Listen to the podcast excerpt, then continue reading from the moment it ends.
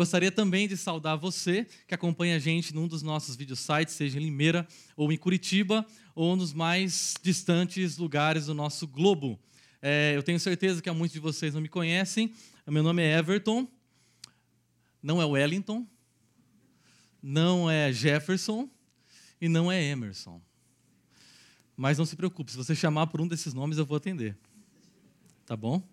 Uh, sou natural de Araraquara, uma cidadezinha dez vezes menor do que Campinas, mas nem por isso insignificante. Você está pensando o que de bom pode vir de Araraquara. Deixa eu dar algumas ideias para você. Você assistiu algum filme alguma vez na sua vida e ao assistir esse filme você uh, ouviu a seguinte voz, versão brasileira, Herbert Richards, um araraquarense Uma vez um homem chamado Henrique começou um, uma lojinha bem pequena de meias, roupas íntimas, e essa lojinha começou a crescer lá em Araraquara, começou a se expandir para outras cidades, e começou a se expandir pela, pelo, pelo estado, pelo país. O nome desse homem, Henrique Lupo, um araraquarense. uh, alguma vez, uh, numa certa vez, numa fazenda em Araraquara, reza a lenda, que o Mário de Andrade escreveu deitado numa rede uh, de Araraquara, Macunaíma.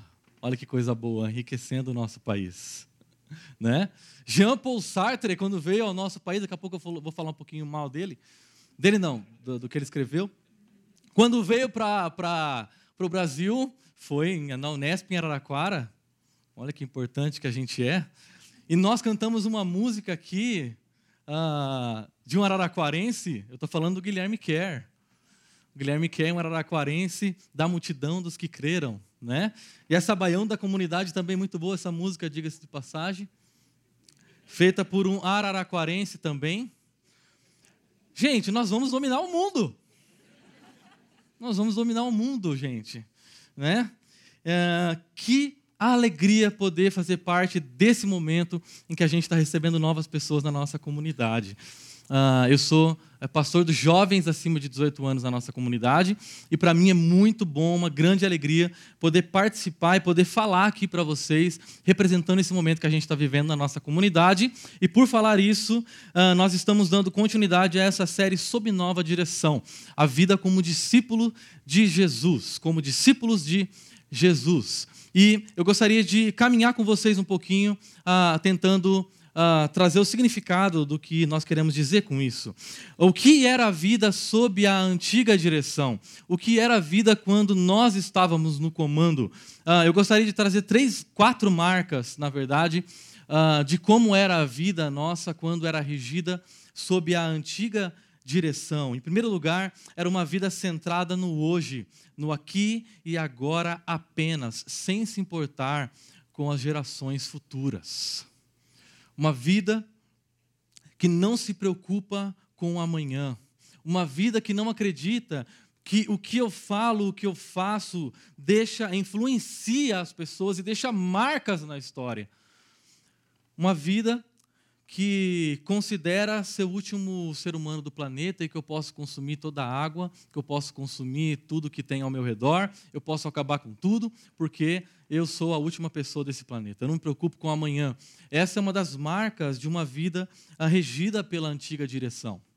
Em segundo lugar, a vida centrada em si mesma, voltada para satisfazer o ego, uma vida individualista, narcisista egoísta, hedonista, uma vida que busca satisfazer o seu ego, mesmo que isso custe para as pessoas ao nosso redor. Uma, uma vida utilitarista, um estilo de vida utilitarista. Ah, e disse que uma das grandes marcas do nosso tempo é o narcisismo. Nós estamos extremamente preocupados com a aparência mais do que com a essência, com as posses mais do que com o ser, com o que eu aparento ter ou ser, ou status do que com de fato, com o que de fato eu sou. Nós vivemos um tempo de celebração profunda da aparência física, da, o triunfo do espelho, a identidade, a busca pela identidade e o bem-estar, o culto à própria imagem. Uh, essa é uma das marcas da vida sob a antiga direção, nós vamos desenvolver isso logo mais. Em terceiro lugar, a vida marcada pela ausência de Deus, sem fé. E em Efésios capítulo 2, lá para o meio do capítulo, uh, Paulo usa uma expressão uh, na Bíblia, usa uma expressão no grego, ele usa ateus, ou ateos, que é traduzido como sem Deus. Interessante que para a Bíblia, ateu não é simplesmente uma pessoa que não acredita em Deus. Ateu para a Bíblia é uma pessoa que não se relaciona com Deus, ou que não ama Deus, que está distante de Deus. Uma vida sem um relacionamento e sem um discipulado com Jesus. Uma vida distante de Deus. Isso para a Bíblia é ateísmo. Não basta crer em Deus. Em quarto e último lugar, a vida como resultado da fragmentação de relacionamentos superficiais relacionamentos, como eu já disse aqui, utilitaristas, relacionamentos marcados pelo medo, pelo medo da frustração, pelo medo da, da decepção, pelo medo da traição. Porque engajar-se em um compromisso com uma comunidade muitas vezes significa estar suscetível à, à frustração. Engajar-se em uma comunidade chamada casamento você está suscetível aos mais diversos de sabores da vida. Mas esse é o propósito de Deus. E muitas vezes nós somos uma geração ah, profundamente marcada pela vida friends. E quanto mais distante eu coloco o compromisso, melhor. E quanto mais eu desfruto do prazer no presente, melhor. Ah, resultado da fragmentação na vida. Uh, enquanto eu falo para vocês aqui, eu me lembro da voz da minha esposa, Valéria, linda e maravilhosa. Essa música canta muito bem. Eu já falei que ela é linda e maravilhosa? É, ela sempre diz para mim, quase que todo mês, Everton, você é muito individualista.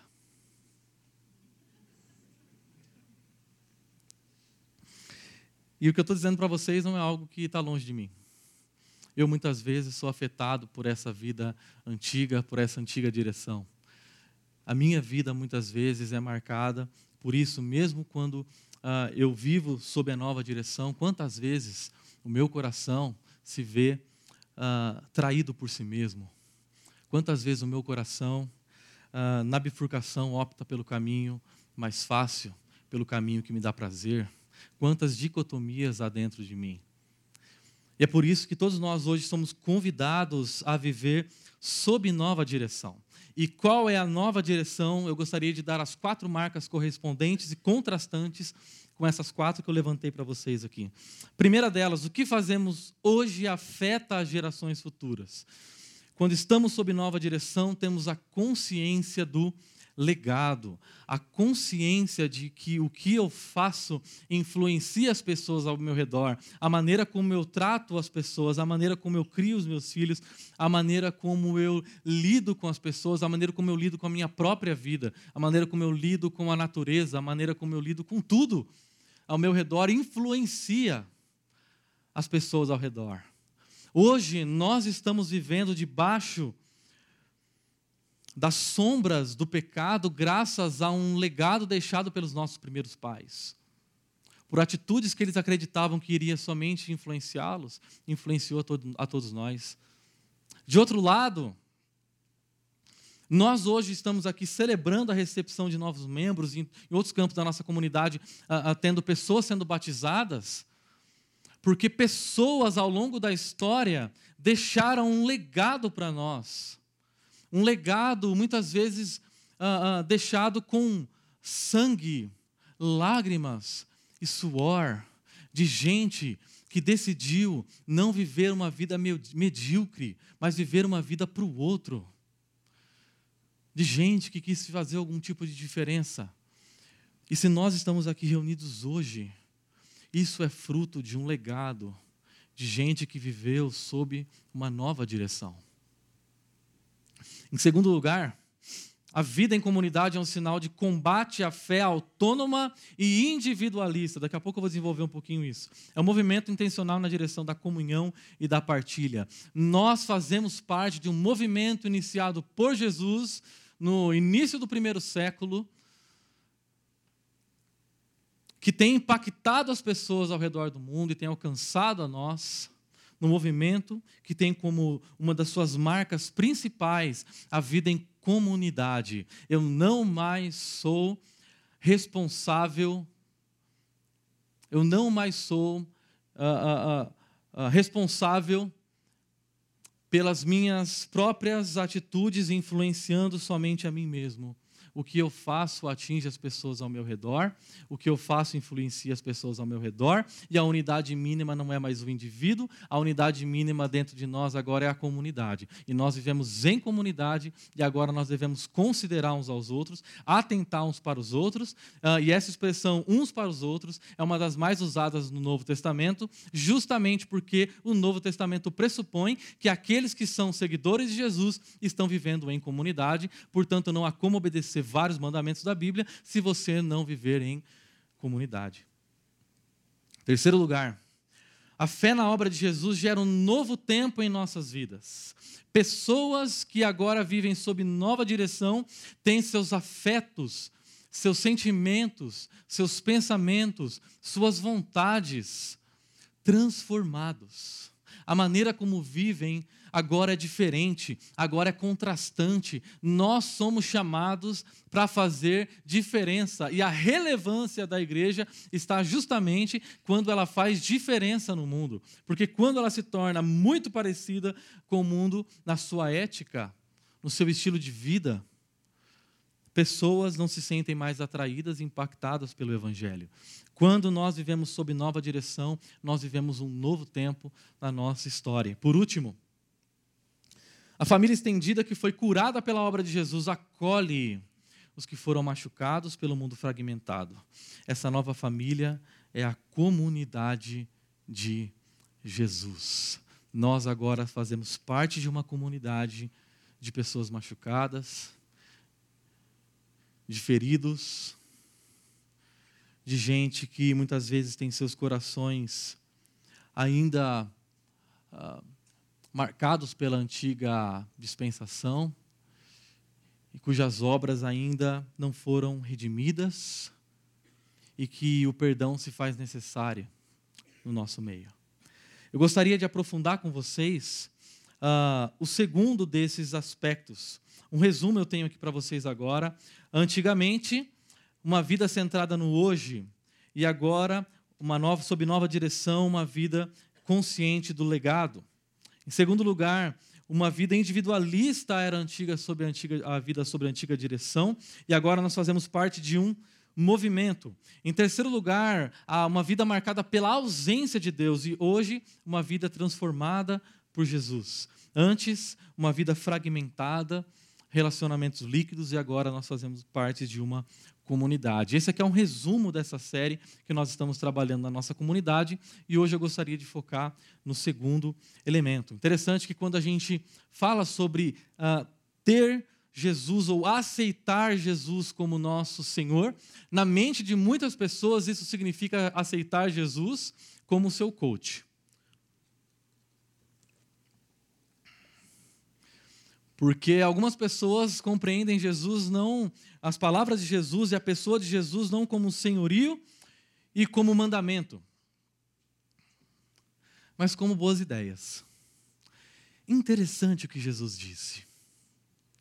Nossa, interessante essa postura de Jesus. Mas que interessante o que ele está falando para nós. E Jesus não é um mero conselheiro.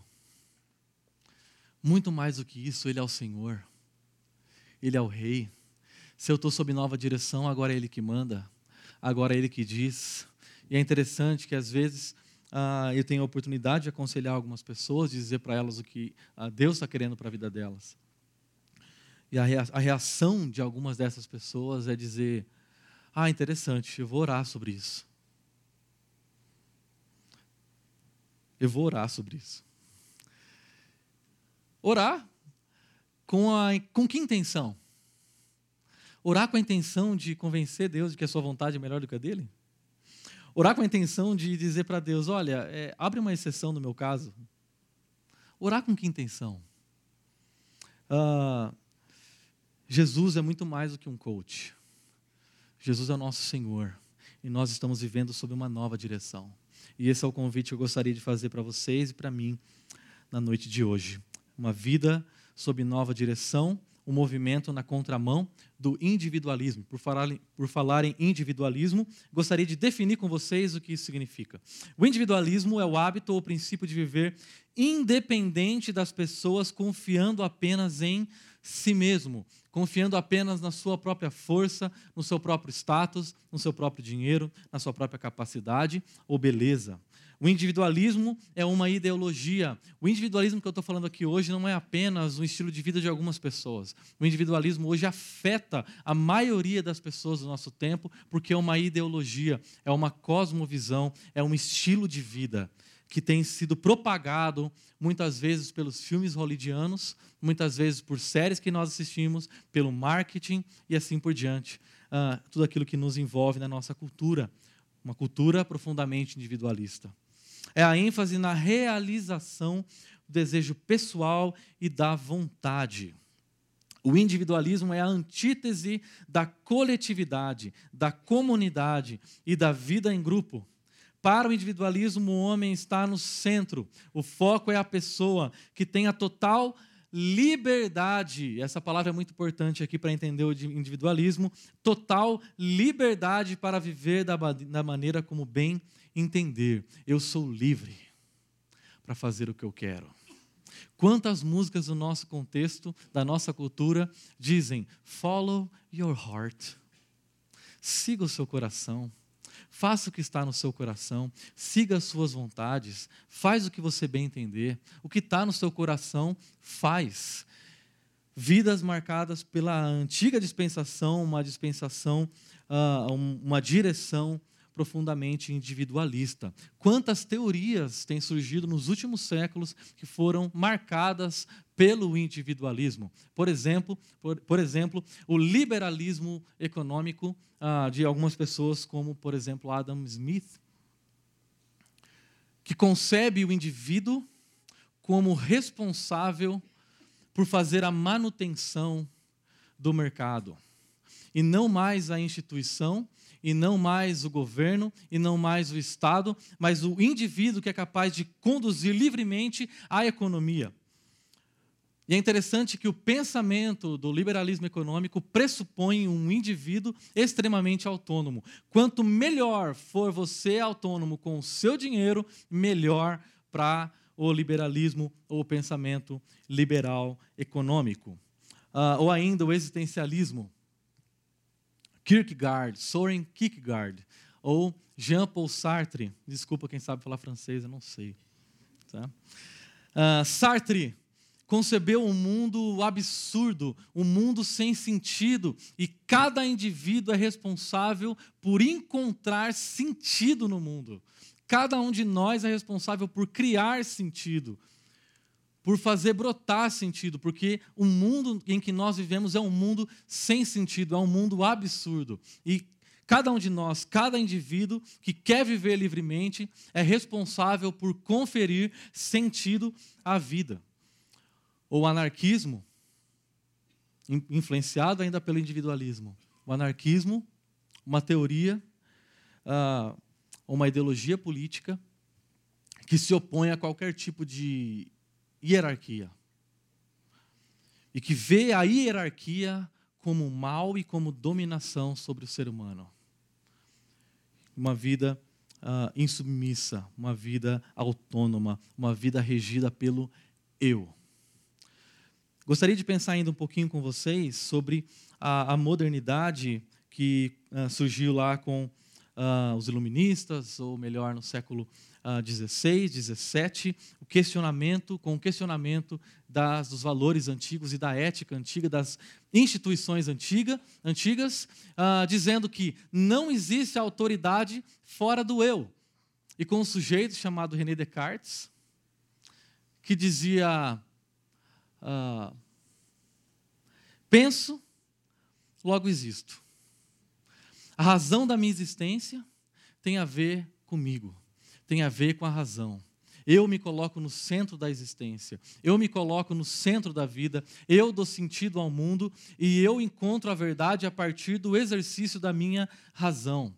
Eu estou no centro da história, que vê uma humanidade poderosa, que, ah, ah, que nega os serviços da divindade ou a sabedoria divina para seguir o seu próprio curso na história, que valoriza o progresso, que valoriza o renascimento, ah, as revoluções ah, industriais, as grandes navegações, e valoriza e coloca no centro o indivíduo e a razão, o homem como medida de todas as coisas. O que acontece é que, mesmo o ser humano querendo se colocar no centro de todas as coisas, o que acontece nos séculos seguintes é a criação de bombas atômicas, de guerras, de massacres. O ser humano se colocou no centro a fim de criar propósito e dar sentido para a vida. E o que ele vê nos séculos 19, 20, o massacre humano. E a partir disso, que a pós-modernidade é conhecida por alguns autores como hipermodernidade ou ainda modernidade líquida. Acontece. O ser humano, por conta da fé nas suas próprias experiências, não crê mais no que ele pode, que ele pode descobrir a verdade porque a verdade não existe. Ele agora tem o poder de criar a verdade. Agora, eu sou responsável por criar a verdade. Eu sou responsável por dar sentido à vida. Eu sou responsável por encontrar a minha identidade porque eu não possuo identidade. Antes, uma identidade legada pelo grupo, agora é construída pelo indivíduo. E o que gerou nesse indivíduo uma profunda fragilidade. Fragilidade, consumismo, um individualismo exacerbado, um sujeito que não tem mais tempo, mais tempo para a república ou para a coisa pública, porque cada um corre atrás dos seus próprios negócios, da sua própria coisa. E agora, nada é de ninguém. O que é público não é de ninguém. De quem é a praça pública? De ninguém. De quem é o dinheiro público? De ninguém. De quem é a coisa pública? De ninguém. Então a gente pode destruir porque não é de ninguém. Então a gente pode pegar porque não é de ninguém. E a gente se tornou extremamente voltado para as coisas particulares, privadas, e o mundo público se tornou ah, extremamente deixado à mercê de quem quer assumir, de quem quer tocar, de quem quer viver ah, usufruindo da, do sofrimento alheio, como a gente vê hoje no nosso país. Surge a descrença nas instituições, como a família, o exército, a igreja nós vivemos uma era, a era do vazio, uma era sem sentido, a era do excesso. Quem já assistiu Porta dos Fundos sabe do que eu estou falando de exagero e excesso. Sabe do que eu estou falando, do que significa zombar do alheio sem se importar, sem se importar com qualquer pensamento ou valor alheio, sem se importar com o outro é um vazio de sentido. Esse é o momento que nós vivemos. Agora, como isso interfere na nossa espiritualidade? É nesse contexto de exacerbação do eu que a espiritualidade pós-moderna tem sido praticada de maneira profundamente, presta atenção nesses adjetivos, interiorizada, autônoma, altamente crítica do outro, on demand, desigrejada e movida pela experiência sensorial. O quanto esse encontro religioso e espiritual vai gerar em mim arrepios. O quanto esse encontro vai me fazer chorar. E se não fizer chorar, é porque acho que o, o pregador não estava tão inspirado assim. Porque ele não conseguiu fazer as pessoas chorarem. A preocupação com a experiência, a preocupação com o que eu penso, a preocupação com uma espiritualidade interior. E as pessoas coletam o que elas entendem ser melhor de cada experiência religiosa. Então, ela escolhe é, uh, participar de um encontro onde a adoração é fervorosa e quente, porque ela quer ser aquecida por aquilo. Mas aí eu vou lá na, na, na igreja é, Chácara Primavera para poder escutar o Ricardo Agreste, porque ele tem uma boa reflexão bíblica. E se você veio aqui por isso hoje, deu ruim, né?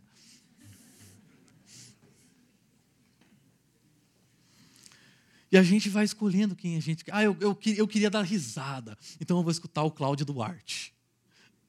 E se a gente está escutando alguém de quem a gente não gosta, o que a gente faz? A gente tira. A gente tira. Porque a gente está preocupado com o que a gente quer. A gente não está disposto a fazer parte de uma comunidade onde aquilo que é bom, ou aquilo pelo menos que a gente gosta, nos dá prazer, e aquilo que a gente não gosta, a gente aprende a se submeter pelo bem do outro. A gente quer uma espiritualidade on demand. A gente quer uma espiritualidade on demand. A gente quer uma espiritualidade autônoma. O que nós vimos aqui hoje, pessoas afirmando, pessoas afirmando que a Bíblia é a autoridade sobre as suas vidas. Isso está distante de uma espiritualidade autônoma, porque o que rege a minha vida não são os meus desejos, as minhas vontades e os meus sentimentos, mas o que a palavra diz para mim. E o que a palavra de Deus diz para mim é isso que vai conformar, é isso que vai moldar os meus sentimentos e as minhas vontades que estão deturpadas pelo pecado. Altamente crítica O Facebook fez com que a opinião se tornasse democratizada. Agora todo mundo pode dizer tudo sobre tudo. Agora a gente simplesmente vai lá e digo: não gosto, não gostei, discordo, dislike. Agora a gente está emitindo opinião sobre tudo. E quando se trata da igreja, a gente faz o mesmo. A gente critica tudo. A gente critica tudo. Essas são algumas características da espiritualidade da qual a gente faz parte. Uma espiritualidade na qual cada um de nós se tornou a sua própria denominação. Eu sou a minha denominação. Eu agrupo as crenças que eu quero, o que eu acho interessante de cada confissão de fé, o que eu acho interessante de cada de cada estilo de culto, o que eu acho interessante de cada pregador, o que eu acho interessante de cada louvor. Eu agrupo tudo isso e pego para mim. Eu tenho uma espiritualidade à minha imagem e semelhança. E o que eu acho interessante é que o professor Paul Freston escreveu um artigo para a revista Ultimato uh, em 2011, logo quando saiu o censo do IBGE. E o título dessa, uh, dessa, desse artigo era como será a igreja evangélica brasileira em 2040. E eu gostaria de trazer um trechinho dessa, um trechinho bem pequenininho do que ele diz nesse artigo. Ele diz: longe de ser nominal ou não praticante, o evangélico sem igreja talvez frequente várias igrejas sem se definir por uma. Ou pode ser que assista a uma igreja durante alguns meses antes de passar facilmente a outra. Com isso, não chega a se sentir assembleiano, batista, presbiteriano ou quadrangular. Existe então um setor crescente de pessoas que se identificam como evangélicas, mas não como pertencentes a uma determinada denominação. Ele diz que é mais ou menos assim que vai parecer a igreja evangélica em 2040. O que eu acho interessante desse artigo é que está muito mais próximo do que, do que ele imaginava nós estamos parecidos com isso. Nós estamos nos tornando profundamente individualistas e autônomos na nossa fé. Certa vez eu li um livro chamado Teologia do Cachorro, do, do, do Cachorro e do Gato. Deixa eu compartilhar com vocês essa, essa teologia. Um cachorro vira para o seu dono e diz: Você me dá uma casa, você me dá carinho, você me dá é, comida, você me dá água, você me dá tudo o que eu preciso. Você só pode ser Deus. Um gato, ele diz para o seu dono: Você me dá carinho, você me dá água, você me dá comida, você me dá casa, você me dá tudo. Eu só posso ser Deus. Muitas vezes a nossa espiritualidade se tornou assim, uma espiritualidade felina, uma espiritualidade onde o que eu, eu me tornei o centro dela e as pessoas me devem. As pessoas me devem um jeito de olhar, as pessoas me devem um jeito de conversar. Deus me deve. Oh, Deus não deu hoje o que eu esperava ou o salário não veio do jeito que eu esperava, as coisas não aconteceram do jeito que eu esperava, o casamento não está do jeito que eu esperava. Deus, eu vim aqui no Procon reclamar.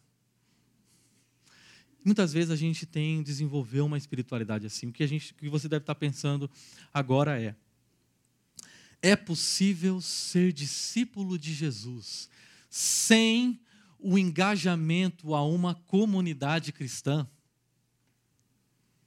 É possível ser discípulo de Jesus sem de fato se engajar em uma comunidade, fazer parte de uma comunidade, servir em uma comunidade, ser servido por essa comunidade. É possível estar ausente desse contexto e ainda assim ser discípulo de Jesus? Adiantando já a minha resposta, talvez. O problema é que isso vai produzir uma espiritualidade profundamente distorcida e raquítica. Porque Deus nos fez para vivermos em comunidade. E a comunidade é o recurso que Deus nos disponibilizou para o nosso crescimento. E quando eu me abdico da comunidade, eu estou me abdicando do recurso que Deus me deu para crescer espiritualmente. Quando eu vivo uma espiritualidade influenciada pelo individualismo, eu me torno pequeno espiritualmente. Eu não cresço. Eu me torno uma caricatura daquilo que Deus projetou para a igreja. Porque Deus não salvou indivíduos.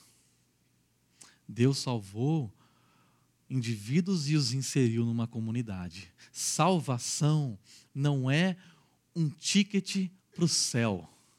Salvação é ser inserido numa comunidade de discípulos de Jesus, que estão juntos indo para o céu, que na verdade já encontraram com o céu que veio na pessoa de Jesus. Pensando nisso, eu gostaria que vocês me acompanhassem na leitura do texto de Atos, capítulo 4, versículo de 32 a 35. Da multidão dos que creram, uma era a mente e um o coração. Ninguém considerava unicamente sua coisa alguma que possuísse, mas compartilhavam tudo o que tinham. Com grande poder, os apóstolos continuavam a testemunhar da ressurreição do Senhor Jesus e grandiosa graça estava sobre todos eles. Não havia pessoas necessitadas entre eles, pois os que possuíam terras ou casas as vendiam, traziam dinheiro da venda e o colocavam aos pés dos apóstolos, que o distribuíam segundo a sua necessidade. Esses versículos até aqui. Gostaria que você me acompanhasse por um momento. Atos capítulo 4, versículo 32 ao versículo 35 é destacado como alguns escritores ou autores como sumário, um estilo literário sumário. O que é o estilo literário sumário? É um tipo de uma fotografia. É a fotografia da igreja primitiva. É aquilo que a igreja primitiva era. É como se nós parássemos por um momento aqui, eu tirasse meu celular e a gente fizesse uma selfie. É aquilo que nós somos nesse exato momento, é aquilo que está no nosso interior, é o estilo de vida que nós desenvolvemos enquanto comunidade, e isso é um sumário. Quando nós olhamos texto, os textos anteriores uh, anteriores ao, a Atos capítulo 4, nós vemos a repetição de um, um, um, tempo verbal conhecido como aoristo. Esse tempo verbal é responsável por uh, indicar um tipo de ação que é pontual no passado. Ele fez, ele falou, ele disse.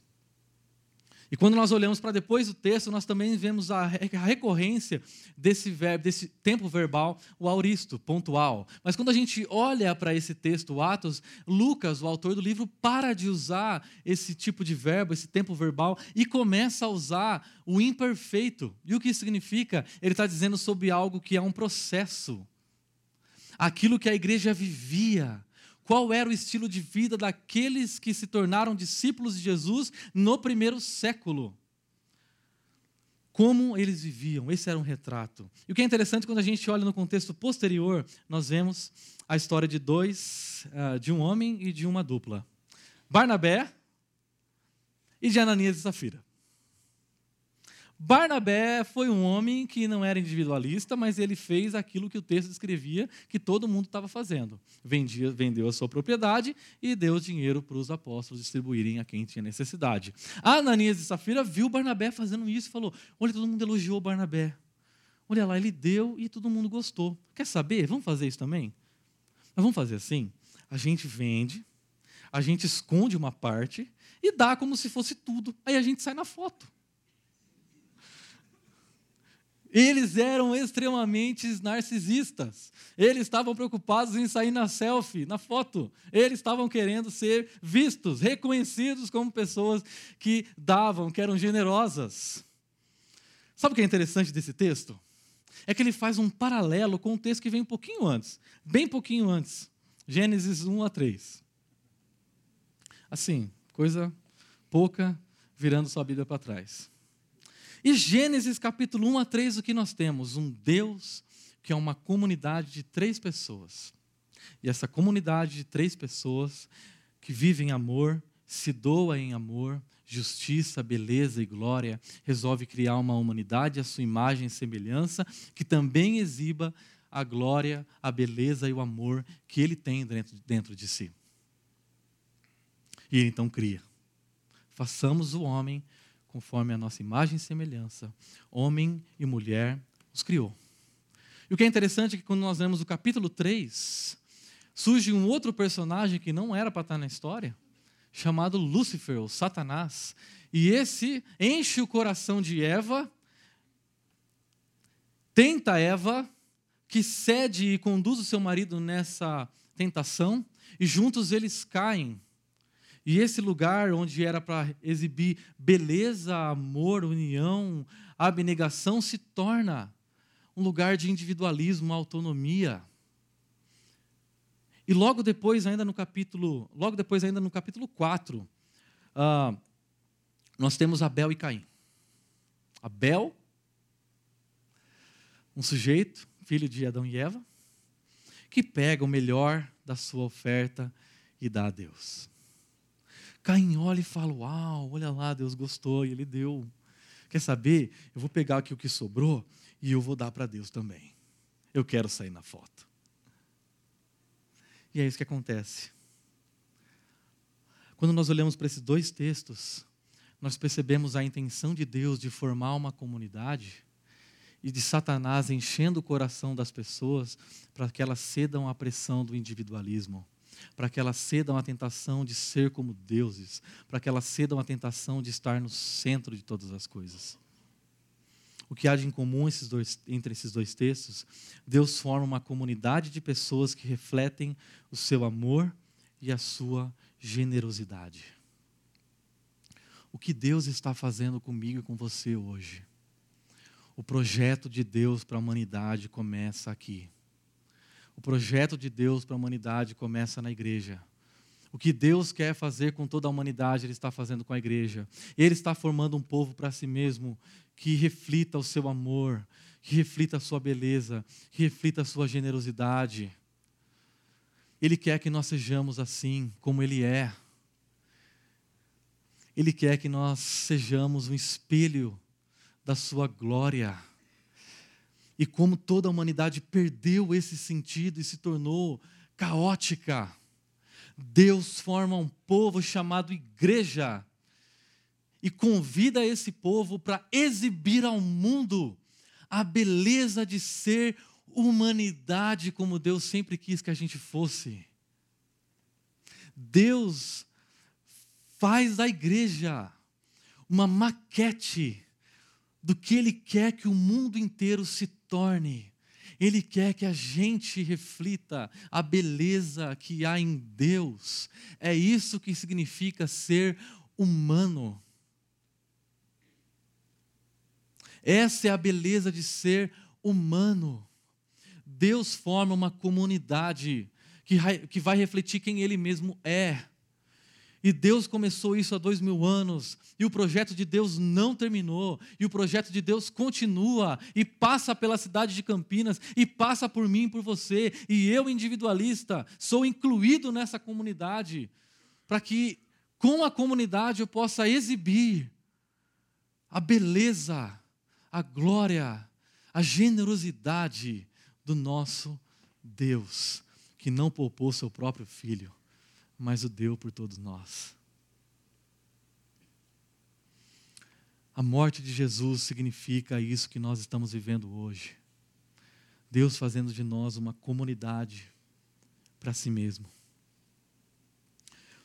Uh, Lucas, o autor, tinha alguns leitores gregos, e provavelmente esses leitores gregos conheciam uma célebre frase de Aristóteles que dizia o seguinte: Um amigo é uma alma vivendo em dois corpos. Conhecia essa frase?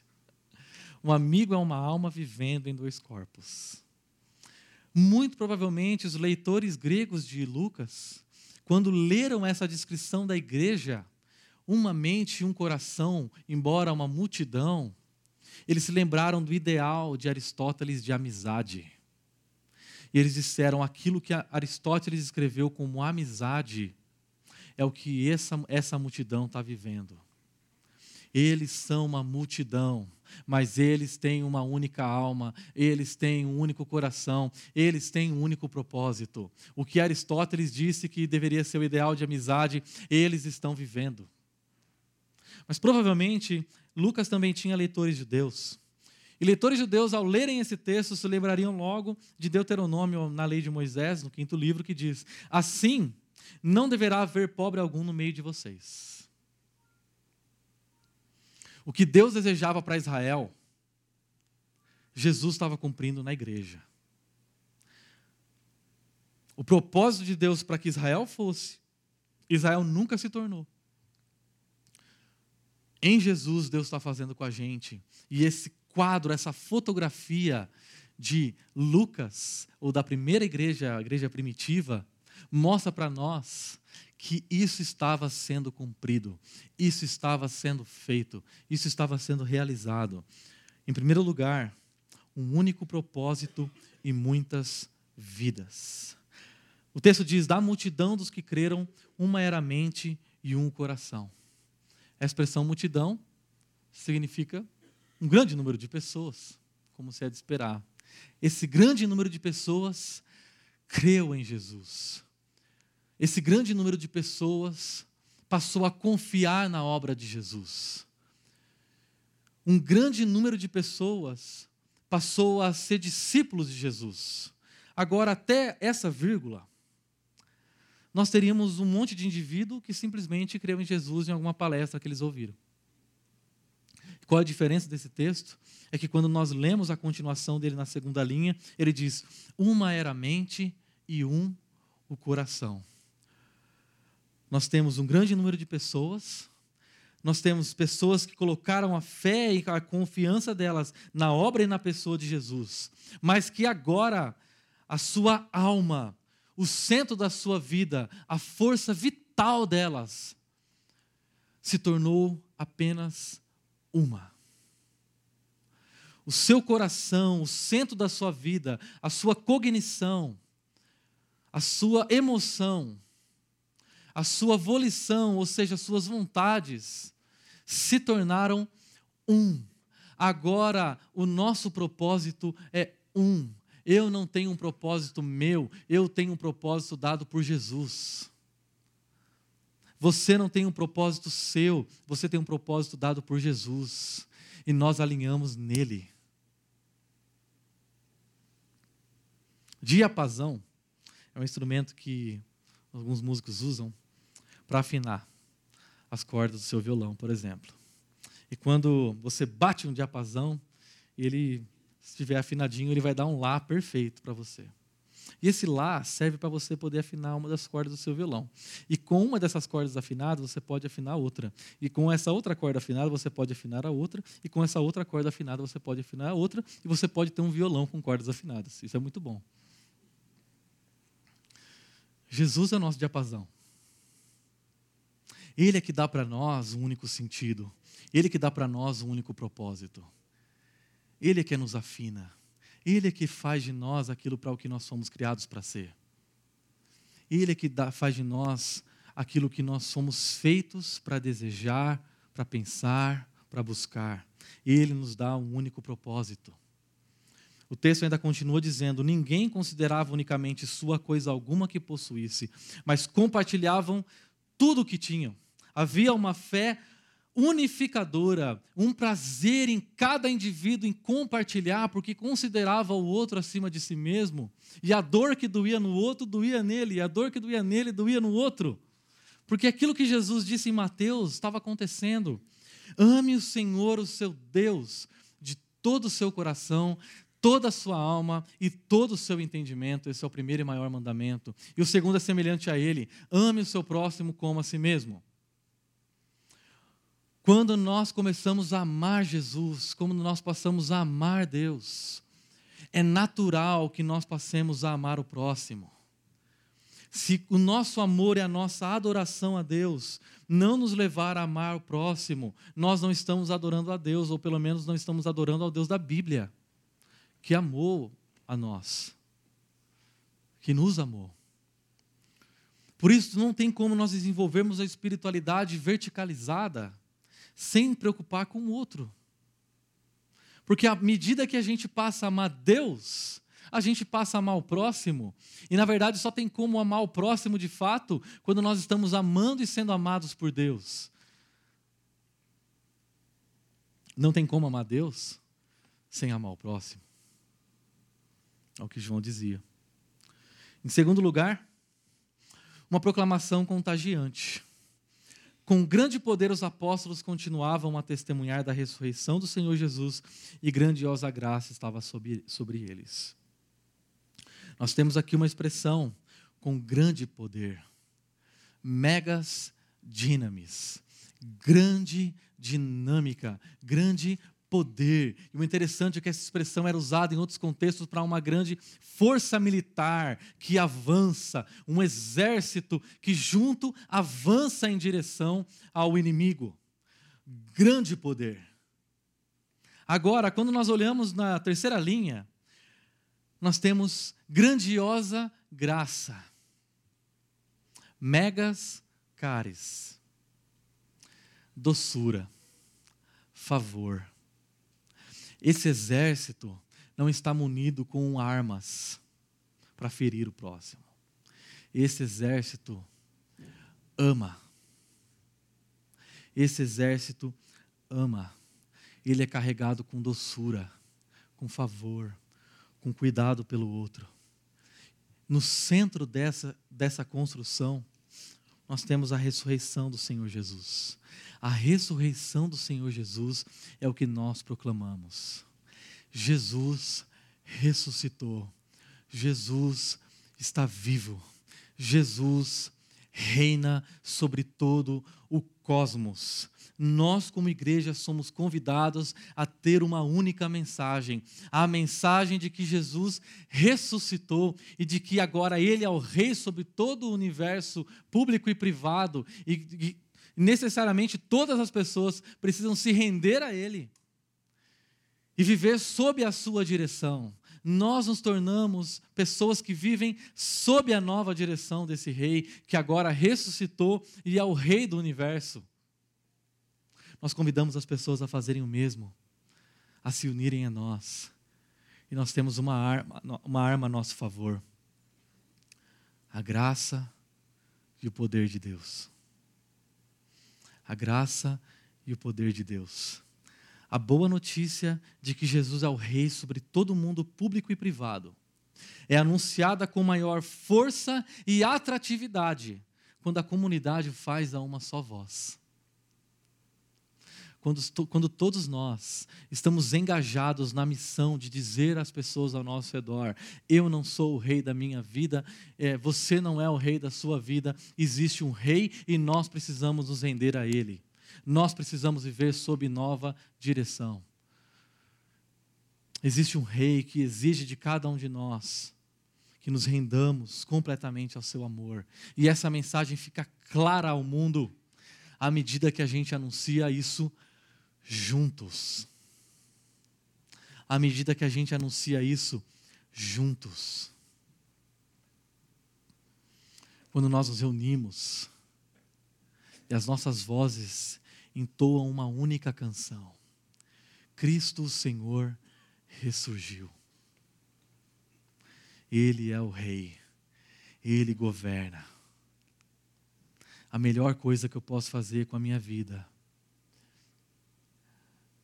é submetê-la ao senhorio, ao governo, à direção de Jesus. A melhor coisa que você pode fazer com a sua vida é submetê-la ao governo e à direção de Jesus. E nós vamos testemunhar isso com poder e graça para o mundo, quando nós fizermos isso juntos. Terceiro e último lugar. Um exemplo para um mundo fragmentado. Não havia pessoas necessitadas entre eles, pois os que possuíam terras ou casas as vendiam, traziam o dinheiro da venda e colocavam aos pés dos apóstolos, que o distribuíam segundo a necessidade de cada um. Como eu disse para vocês, esse texto aqui lembrava um texto da lei mosaica de que não haveria nenhum pobre no meio do povo. E sabe o que é interessante? É que Israel nunca conseguiu cumprir o mandamento que Deus deu para ele há milhares de anos, quando ele foi formado enquanto povo. Nunca conseguiu cumprir. Esse mandamento só é cumprido na igreja, com Jesus. E a igreja entendia o cumprimento desse mandamento como um sinal dos últimos tempos. O cumprimento a esse mandamento era o sinal de que os últimos tempos haviam chegado. Nós somos o povo que carrega a mensagem dos últimos tempos, convidando as pessoas para se renderem a Jesus e que vivem um estilo de vida generoso e que olham para as pessoas e percebem as suas necessidades. O texto fala de necessidades materiais. Dinheiro. Mas muitas vezes, ao nosso redor existem diversos tipos de necessidades. Um abraço. Uma palavra amiga. Um conselho. Uma oração comida. Existem diversas necessidades ao nosso redor. E a igreja é aquele povo que percebe essas necessidades e vai em direção a elas. O pastor presbiteriano chamado Ricardo Barbosa disse o seguinte: a identidade cristã repousa no batismo. Fomos batizados em um corpo. E o eu solitário e egoísta deu lugar a um nós solidário. Não me realizo em mim mesmo, mas no outro, na medida em que me entrego em amor e serviços e serviço abnegados. Não é à toa que ele chama Ricardo, né? Para falar um negócio desse. Acho que vou mudar o meu nome para Ricardo para começar a falar umas coisas interessantes assim. Agora esse eu solitário faz parte de um nós solidário, que se preocupa com o outro. A cultura deveria olhar para a igreja e ter vergonha de ser como é. A cultura deveria olhar para a igreja de Jesus no mundo e se perguntar: como eles fazem isso? Como não há necessitados entre eles? A cultura deveria olhar para a igreja e encontrar uma resposta para os seus maiores conflitos e nunca o contrário. Há bandeiras que a cultura está levantando em prol de necessitados que a igreja deveria estar levantando. Eu não estou falando de igreja instituição, eu estou falando de igreja pessoas. Há necessidades ao nosso redor que nos chamam a fazer alguma coisa. E nós somos chamados a exibir para o mundo aquilo que Deus quer fazer com o mundo, a generosidade de Deus para o mundo fragmentado, para o um mundo líquido, para o um mundo superficial, carente de amor, carente de atenção, carente de perdão. Deixa-me terminar com a história de uma criança chamada Trevor Farrell. Trevor, Trevor Farrell, uma criança de 11 anos, que assistiu uma reportagem dizendo que muitas pessoas na cidade dele estavam com muito frio. Era dezembro, e nos Estados Unidos fazendo muito frio, e as pessoas morrendo de frio na cidade dele. E o repórter dizendo aquilo com tremenda seriedade e frieza. Dezenas de pessoas na nossa cidade estão morrendo de frio. Agora vamos falar de esportes. E o Trevor se sentiu tocado por aquela reportagem. E ele se virou para o pai e disse: Pai, a gente, eu tenho um cobertor sobrando aqui. Que tal se a gente pegar esse cobertor, colocar no nosso carro e levar para alguém que está precisando na rua? Uma família cristã, o pai disse: É lógico, vamos fazer isso. Eles colocaram o cobertor no carro e andaram para a rua. Logo na esquina encontraram uma pessoa sem teto, entregaram aquele cobertor e esquentaram a noite dele. Então eles foram dormir. Menos Trevor. Porque no dia seguinte, quando os pais levantaram, na sala de estar, todos os cobertores da casa não estavam colocados. Os pais pensaram: o que, que é isso, Trevor?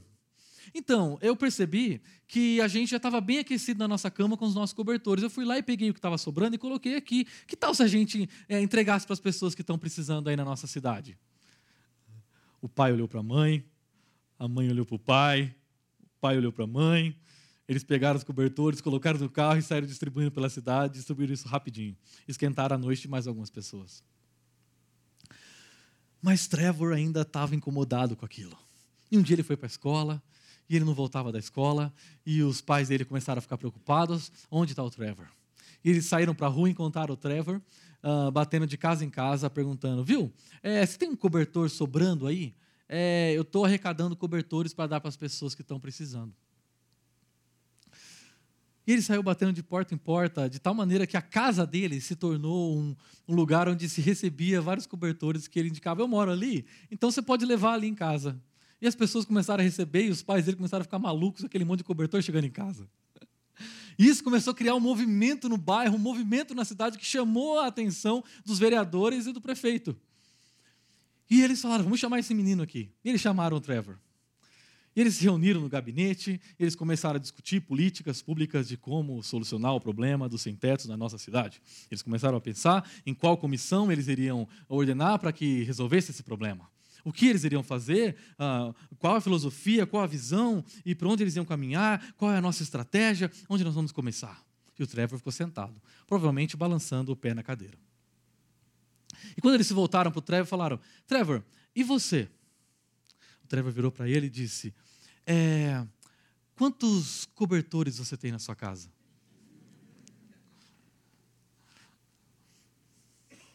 O Trevor foi condecorado pelo presidente, então presidente Ronald Reagan, com a maior honra que um cidadão norte-americano pode receber, e criou uma, uma, um abrigo chamado Trevor's Place onde pessoas eram acolhidas. Nós estamos falando da ação de um garoto de 11 anos. 11 anos que mudou a sua cidade. O que nós, como igreja, comunidade de Jesus, podemos fazer para aquecer o coração das pessoas de Campinas? Para aquecer o coração das pessoas ao nosso redor. Deixa eu te fazer uma pergunta. Você tem algum cobertor sobrando aí? Você tem algum abraço que você possa dar para quem precisa? Você tem algum ouvido que possa ouvir as necessidades de alguém? Você tem perdão para poder oferecer para quem precisa? Você tem palavras que você pode oferecer para quem precisa? Você tem um cobertor sobrando? Você tem dinheiro? O que você tem que pode ajudar as pessoas ao nosso redor.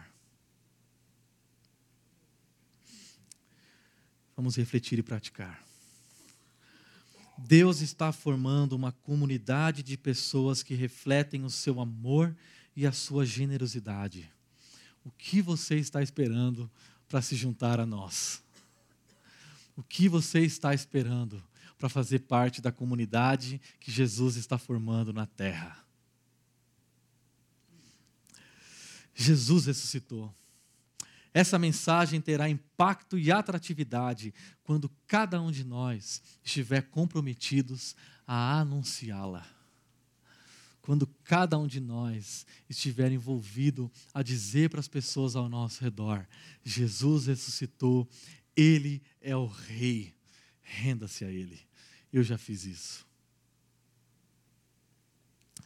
Que tal aquecer a vida de alguém nessa semana? Que tal fazer diferença na vida de alguém nessa semana? Que tal abençoar a vida de alguém nessa semana? Foi para isso que nós somos chamados. Eu gostaria de convidar você a orar comigo. Já temos um tempo em que podemos pedir perdão a Deus pelas vezes em que nós não refletimos a generosidade e o amor dele como igreja. Pelas vezes em que pensamos demais em nós mesmos.